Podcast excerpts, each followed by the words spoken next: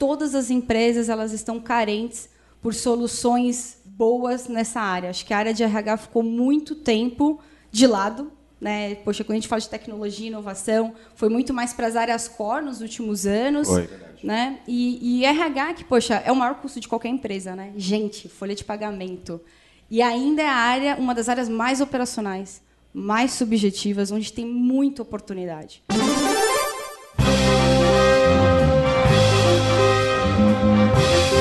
Eu sou Paulo Silveira. Eu sou o Rodrigo Dantas. E esse é o Like a Voz.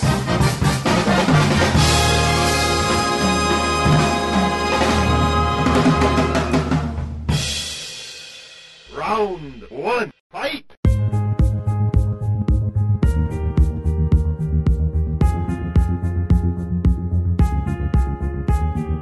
Mariana Dias é CEO e fundadora da GUP, uma HR Tech que tem feito bastante barulho no mercado brasileiro e ela é a boss de hoje. Mariana, eu queria saber qual que foi o problema inicial que você quis atacar com a GUP e se você sentia esse problema latente de alguma forma em algum lugar. Legal. Eu trabalhei durante muitos anos numa grande empresa, né, na Ambev, e, e, lá sempre na área de gente gestão, que é o RH das outras empresas, né?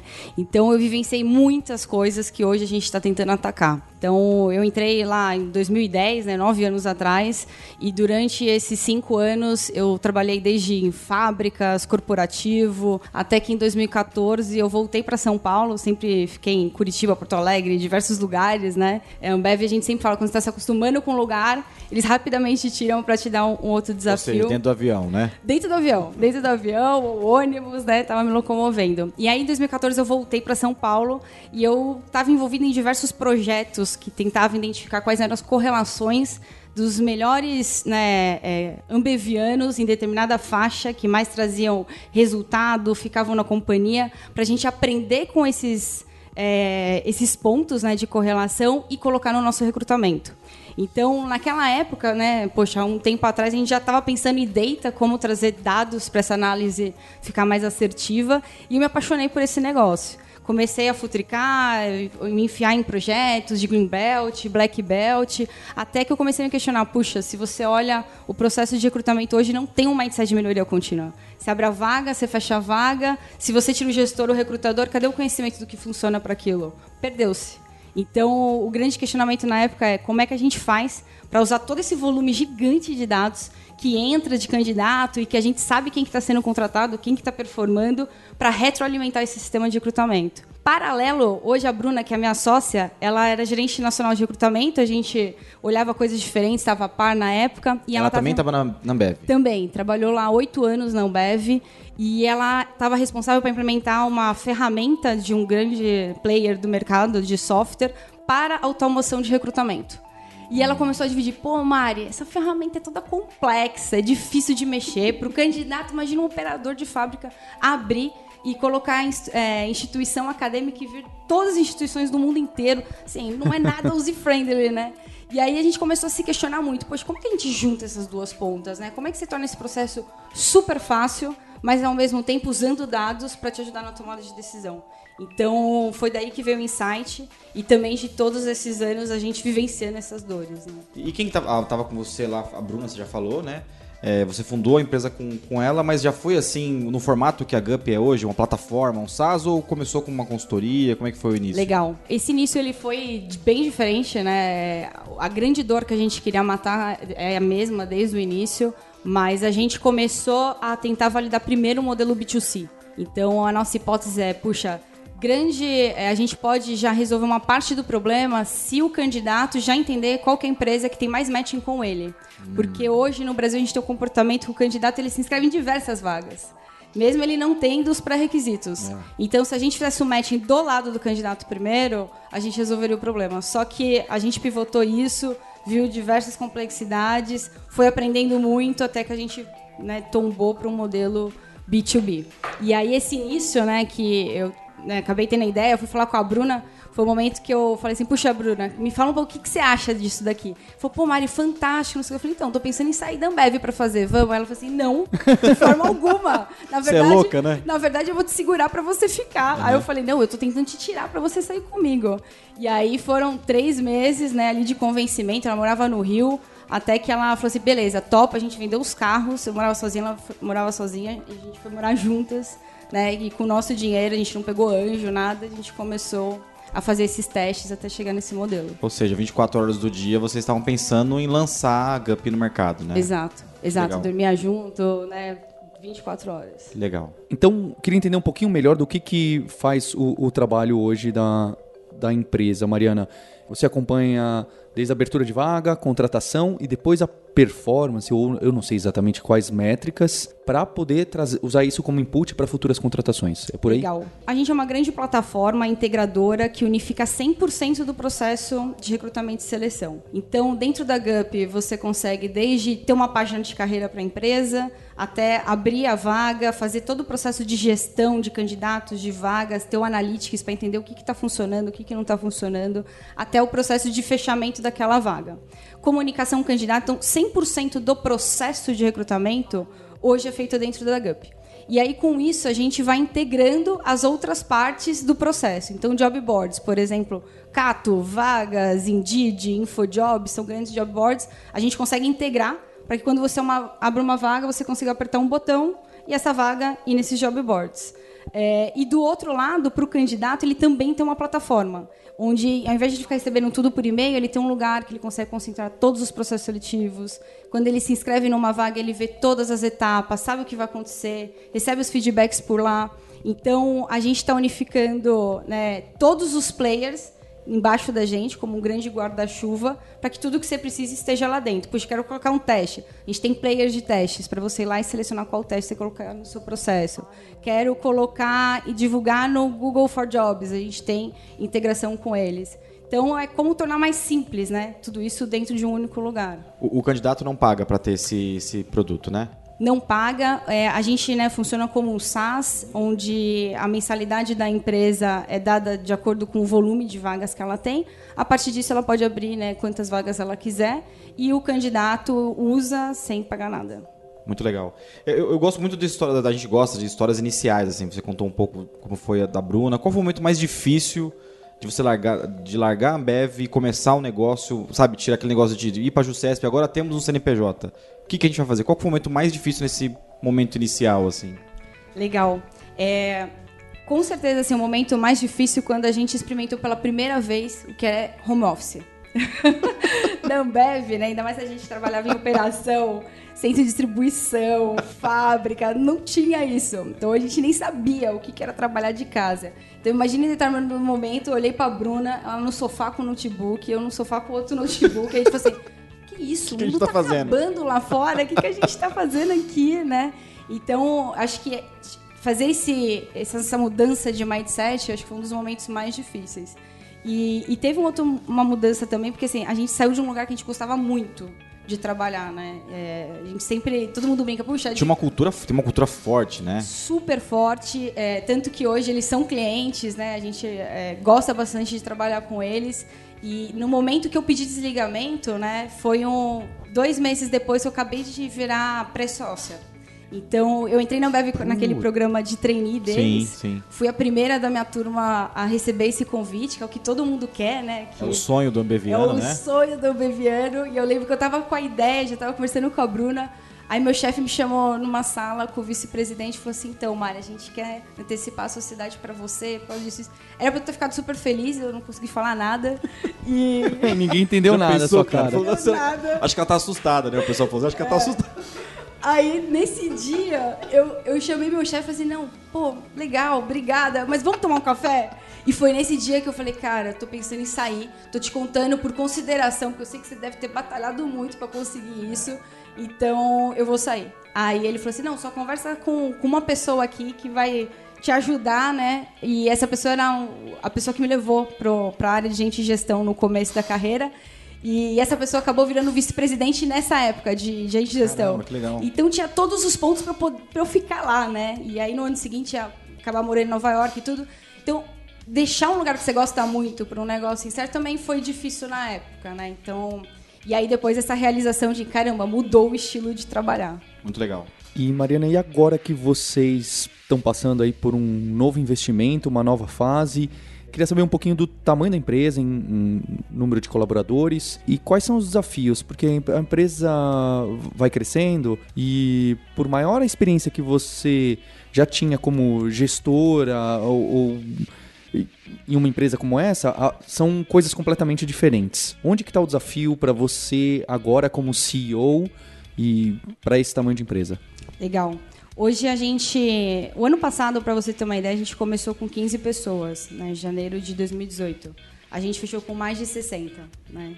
Então foi um crescimento é, acelerado. A gente acabou mudando quatro vezes de escritório ano passado. quatro vezes. quatro vezes. Então foi difícil de mencionar porque o primeiro semestre ele foi muito único de 2018, numa crise, numa incerteza muito grande econômica, e o segundo semestre a gente que está na ponta com contratação, a gente vê muito rápido essa sensibilidade econômica de voltar esse aumento de produtividade das empresas e rapidamente precisar contratar. Então, no segundo semestre, a gente teve um boom de demanda. E aí, com isso, por isso que a gente teve que trazer muita gente, por isso que a gente acabou, estava já break-vando, mas a gente foi atrás de investimento para conseguir atender todo mundo. Então, o momento agora, é, a gente acabou de fechar um, um round né, de, de Series A, e muito para a gente aproveitar esse grande crescimento que está tendo. É, todas as empresas elas estão carentes por soluções boas nessa área. Acho que a área de RH ficou muito tempo de lado. Né? Poxa, quando a gente fala de tecnologia e inovação, foi muito mais para as áreas core nos últimos anos. Oi. Né? E, e RH, que, poxa, é o maior custo de qualquer empresa, né? Gente, folha de pagamento. E ainda é a área, uma das áreas mais operacionais mais subjetivas, onde tem muita oportunidade. Por exemplo, qual é o custo de você contratar uma pessoa errada? A grande maioria das pessoas não sabem qual é esse custo. Ele é enorme. Custo do turnover. Então, a oportunidade para esse ano é a gente continuar alavancar o nosso crescimento, aproveitando o timing que a gente está de mercado, mas continuar refinando o produto em duas frentes. Muito de inteligência artificial. Então, hoje a gente tem um indicador legal que é: eu garanto 90% que a pessoa que você vai contratar vai estar tá entre os 10 primeiros do nosso ranking. Porque a gente aprende com o seu modelo de contratação, a gente aprende com o seu recrutamento. E esse algoritmo vai ficando assertivo à medida que um dia você consegue, já igual aos nossos clientes mais antigos, abrir uma vaga e falar: são esses três que eu tenho que chamar para entrevistar, porque o algoritmo está funcionando. E da outra frente, é como é que a gente continua ajudando a trazer uma evangelização um pouco para essa área. Então, muitos RHs ainda ficam um pouco com o pé atrás, né? Puxa, mas eu não vou colocar todos os testes que eu estou acostumado, eu não vou colocar todas as etapas que eu estou acostumado no processo seletivo. Vou delegar para um robô, né? Vou ter que confiar nesse robô. E, e, aí a gente, poxa, tem uma responsabilidade de educar, né? De, poxa, deixa eu te explicar como que o Analytics pode te ajudar. Deixa eu te explicar como você legal, você sempre confiou num teste de lógica, mas será que tem correlação com as suas contratações? Vamos estudar, vamos ver se tem correlação ou não. Então, como é que você educa também, ajuda a educar esse setor? Então, é muito com isso que a gente está com foco para esse ano, para ajudar o Brasil a mudar esse patamar. Né? E, e, a gente tem uma, uma, uma, coisa que a gente pergunta sempre, assim, empresas que crescem muito num curto espaço de tempo, ela acaba sofrendo com cultura. Como é que foi esse de 15 para 60? Eu acho que o pessoal fala, pô, tá, o pessoal que está ouvindo o podcast vai perguntar assim, pô, ela é uma pessoa de gestão. Como é que foi uma pessoa de gestão cuidar dessa mudança de 15 para 60 e agora provavelmente de 60 para 200, né? Então, conta um pouquinho aí. Legal. Todo mundo realmente me fala isso, né? Poxa, Mari, para você é fácil, né? Porque você vem do RH. e não, também é doído mesmo pra gente, né? Então, tem uma coisa que eu não abro mão. É, todo mundo tem que passar por mim no processo de recrutamento. Foi algo que eu aprendi né, na Ambev e é algo que eu tento manter na GUP. Então, para isso, eu não posso virar gargalo. Para isso, tem que ter um processo eficiente. Mas isso me ajuda a garantir que a gente está trazendo as pessoas com a cultura. E aí, para responder sua pergunta, a cultura foi uma das coisas que a gente olhou desde o começo, que a maioria das startups não olham, mas porque a gente já tinha muito isso também de background, né? E desde o começo a gente começou a poder desenhar o que a gente queria, o que a gente não queria, o que estava dando certo. Isso orienta muito a gente a recrutar as pessoas com o mesmo né, fit ali cultural. Para que, que a cultura ajuda? Pô, nesse caos de crescimento, né, que é um caos bom, fica fácil tomar decisão porque as pessoas têm o mesmo mindset, elas estão orientadas para o mesmo lugar. Então a cultura ajuda demais. Lógico que nesse crescimento várias coisas desestruturadas acabam ocorrendo e você acaba correndo atrás para arrumar, igual onboarding, né? Tudo que eu já sabia que tinha que fazer, mas que no alto crescimento você vai né, relutando para ajustar. Mas eu acho que o fator cultural de todo mundo ter a mesma veia ajuda muito a gente. Assim, até hoje é, não tive grandes problemas em relação ao time, pelo contrário, a grande maioria das pessoas que a gente contrata vem por indicação, as pessoas gostam pra caramba do ambiente, né, de trabalhar lá. A gente, desde o começo, também colocou metas. Então a gente vem dessa escola, né, de Poxa. Falcone, né? O Falcone. Falcone, né? Lógico as adaptações para esse mundo, então, poxa, mexer com OKRs, conseguir fazer isso de uma forma estruturada, todo mundo entender o que, que precisa fazer para dar o próximo passo. E acho que esse modelo mais voltado para a gente ajudou a gente não ficar tão desestruturado, mas lógico, né? Sempre dói muito também esse crescimento. Round two, fight!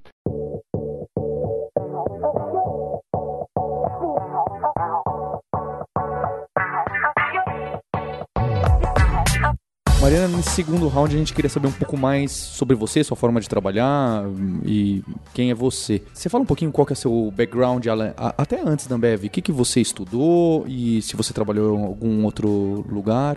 Eu sou aqui de São Paulo, né, me formei na USP em administração e eu nunca tinha pensado em empreender, mas hoje que eu estou empreendendo, eu vejo várias coisas que aconteceram na minha trajetória que davam em alguns indícios. Por exemplo, no colégio, eu era a pessoa que vendia bijuteria para as amiguinhas, eu era a pessoa que na 25 de março comprava esmalte para vender. Eu sempre gostei dessa parte de vendas, de fazer alguma coisa diferente.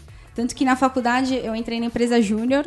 É, e aí lá eu vi, puxa, faculdade da USP faz diversos projetos de consultoria para as empresas, mas não tem uma área de responsabilidade social. E aí eu criei uma área de responsabilidade social e criei uma padaria comunitária na comunidade do lado da USP, onde as pessoas trocavam pet por pão. E aí, com isso, a gente fez uma parceria com o Senai para formar as pessoas. Achava incrível essa ideia, deu tudo errado. Em seis meses a gente estava sendo procurado, porque, enfim, mexe com é, catadores é, da, da é. região, um monte de problema. Mas também me ensinou um monte de coisa. E aí, durante a faculdade, ainda fui fazer uma parte da faculdade fora, lá em Nova York. E, e, lá também tinha que me virar, né? Não tinha visto de trabalho, mas sempre gostei de ir atrás disso. Então, saquei que na faculdade, essa é uma coisa que eu nunca conto, né? As pessoas, as meninas queriam aprender samba. Aí eu formei uma mini escola de samba. onde eu ensinava as pessoas sobre samba, sobre samba. E eu não sambo. Ninguém nunca me viu sambar aqui no Brasil. Então, eu sempre gostei, assim, de fazer coisas diferentes. No final da minha faculdade, eu estava certa que eu queria marketing tanto que o meu estágio foi na Unilever, na área de ombro global deles, onde eu super achei, puxa, é aqui o caminho. Nessa época, não queria empreender de jeito nenhum. Todos os meus amigos que, que iam para essa área, eu falei assim, puxa, tem certeza? Não é melhor você ir para um trainee, que está mais estável, né? Então, isso não estava ainda claro na minha cabeça. Só que quando eu, eu terminei a faculdade, acabei prestando processos de trainee, passei alguns e um deles foi a Ambev. E aí eu busquei a Ambev porque tinha uma fama que o negócio lá era faca na caveira. E eu gosto muito disso. E aí acabei indo, né, um, um, um, programa onde você permeia todas as áreas, então me ensinou bastante. O que eu gostava muito lá é que tinha muita gente melhor do que eu. Isso puxa também você para cima. E aí foi lá que realmente, poxa, eu comecei a carreira pós-faculdade, fiquei até criar a GUP. E como você define sua posição? Eu não sei qual é o cargo da Bruna, como é que vocês se dividem lá, mas você é CEO da empresa. Como você define seu papel dentro da, da GUP hoje, assim, com 60 pessoas? Eu acho que isso muda muito, né? Conforme o tempo, conforme a fase que a startup tá. No começo você faz tudo. E aí o ano passado, por exemplo, do começo desse ano já está muito diferente, né? Então, ano passado estava muito investindo bastante meu tempo em produto, porque a gente tinha acabado de levantar um seed, a gente tinha muita coisa para melhorar de produto, então foi onde eu realmente gastei muita energia. E aí, depois, no meio do ano, que eu vi que a gente não estava conseguindo atender a demanda, foi investimento. E esse ano, onde eu estou gastando muito mais energia, é em contratação. Então, pô, a gente precisa dobrar, mais do que dobrar o time. Então, eu não quero perder essa veia que a gente tem. E também modelo de gestão, que é algo que eu não eu investi há pouco tempo no passado. Então, esse, esse papel ele vai mudando, né? E aí, modelo de gestão é, poxa, você está indo para um novo patamar e você precisa garantir que 100% das pessoas tenham claro o que elas precisam fazer, que você consiga medir, poxa, se está indo bem, se não está aqui, precisa de ajuda. Então precisa realmente estruturar, um, quase uma nova empresa, né, para se adaptar a tudo isso. Então, acho que esse papel muda, mas basicamente, ser embaixador da cultura tem que estar tá claro, e eu acho que, poxa, esse é papel do CEO, né, você garantir que a cultura realmente está sendo vivida ali dentro da startup. Segundo, contratação, que nem eu falei, que é algo que eu não abro mão. Então, desde para cargos agora que a gente está trazendo gente mais experiente, é, buscar gente muito melhor do que eu. Mas mesmo cargos que não é uma pessoa sênior, eu quero garantir que a pessoa seja boa e tem muito potencial. E o terceiro é a visão, né? Que, poxa, também é, é papel nosso de estar tá olhando para frente, próximos passos e como que isso está linkado com o que você tem que fazer hoje. Né? Então, acho que é visão, mas como é que você traduz isso para o seu trimestre de OKR? Então, isso também é o papel que é onde eu gasto bastante energia. Nesse cenário novo, qual que é a sua rotina na, na empresa? Então, você tem um horário fechado lá e tem um lugar que você sempre senta? Ou a agenda é completamente maluca, que nem hoje que você está aqui na Vind gravando junto com a gente? Você tem um número de e-mails bizarro que você não consegue lidar? Como que é o, o, o seu dia a dia? Esse dia a dia também muda muito, né? É, tem algumas coisas que eu estou tentando fazer para me organizar melhor. Então, eu tento usar meu calendário, né, o, Google, a agenda do Google, para colocar os meus to-dos. Porque antes era. Sempre a gente usava muito, por exemplo, um Evernote, qualquer lugar para colocar os to-dos. Não cabia, né? Você sempre saiu com milhares de tarefas. Então, agora eu tenho. Há seis meses eu estou praticando um negócio que todo domingo à noite eu estruturo minha agenda da semana. E aí eu coloco o que, que eu preciso fazer naquela semana, onde que eu vou gastar esforço dentro da agenda. Porque se não caber, eu preciso repriorizar. E aí, durante a semana, eu foco na execução. Então, isso tem me ajudado bastante a me organizar. É, basicamente, né, eu, eu acordo, vou para Gup, eu gosto de acordar cedo, 6 horas da manhã eu já acordo, gosto de ver notícia, o que está acontecendo. Lá o espaço é 100% aberto, então a gente tem um andar de um prédio é, onde cada dia eu acabo sentando de um lado onde tem pessoal do CS comercial, às vezes eu sento do lado de produto para estar tá perto também. Então, muita gente acaba procurando, né, bastante. Então, eu sempre estou conversando com muita gente lá, o que faz com que eu busque também um dia por semana tentar fazer um home office para estruturar as coisas. Como eu não tenho sala fechada, né? Você precisa de um tempo também mais em silêncio eu preciso para conseguir pensar em algumas coisas. Então é assim que eu tento me organizar. A gente tem uma curiosidade de saber também qual é o tipo de pessoa que trabalha em cada empresa que a gente traz aqui, né? Quem que é o é, Gupiano? Não sei como é que vocês chamam lá. Guppers. O, Guppers. Quem, como é que é, qual que é o DNA dessa pessoa que vocês estão procurando para essa nova fase que já está lá? É, a gente tem a cultura, que eu te falei, né? Sete valores da cultura, da cultura, pô, sou dessa área de recrutamento, eu faço um processo estruturado, né? Que, poxa, entender realmente como que eu vejo esses sete pontos. Mas que traduzem em três, basicamente, que é, primeira coisa, integridade. Parece simples, mas investigar se a pessoa é do bem, de verdade, não é fácil.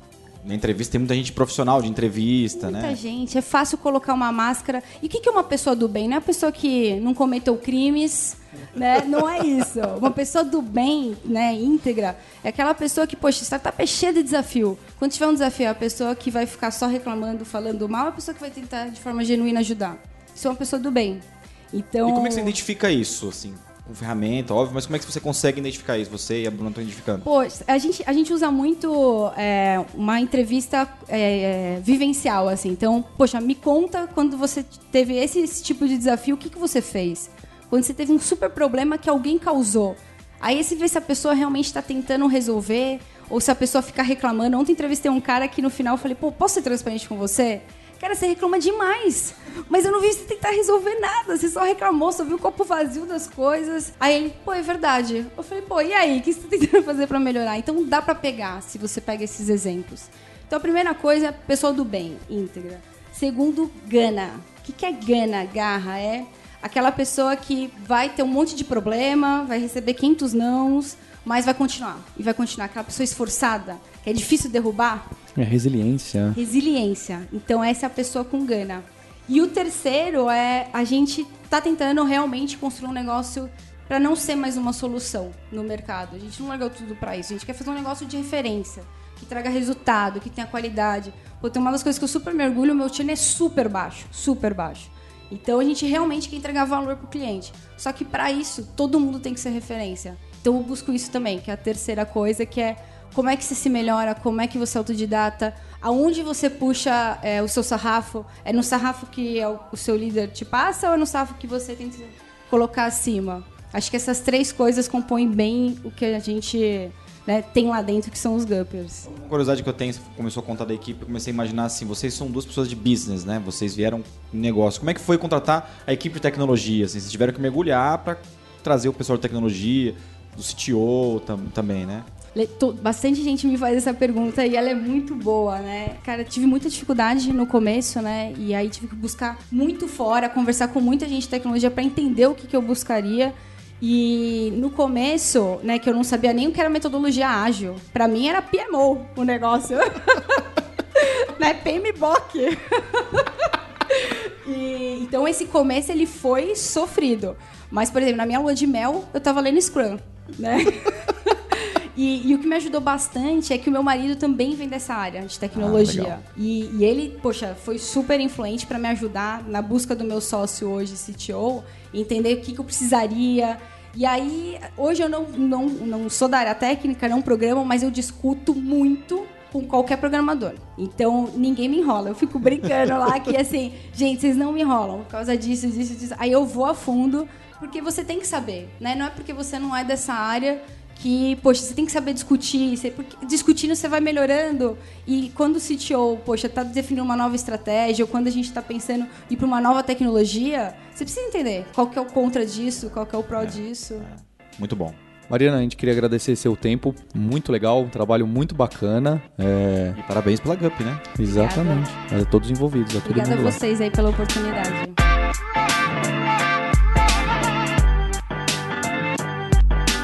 Esse foi o segundo episódio. Fiquei bem impressionado com a Mariana. A gente conhecia a Mariana é, de internet, conhece a Mariana, mas pessoalmente ela me impressionou bastante.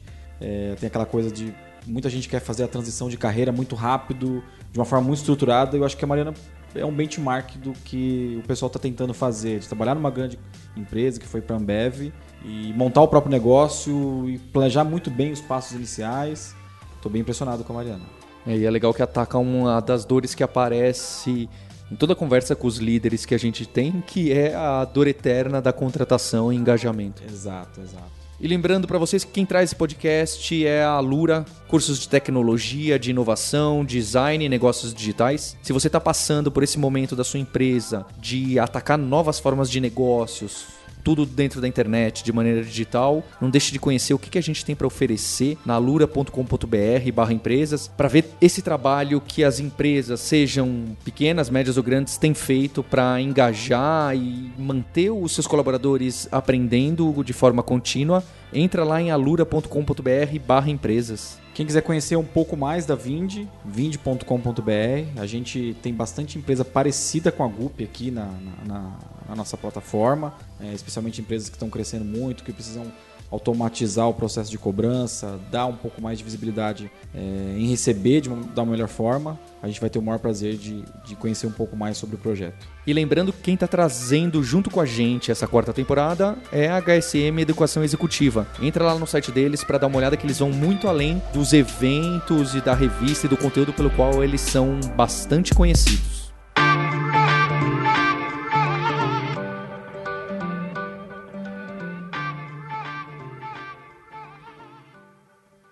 Win! Este podcast foi editado por Radiofobia, podcast e multimídia.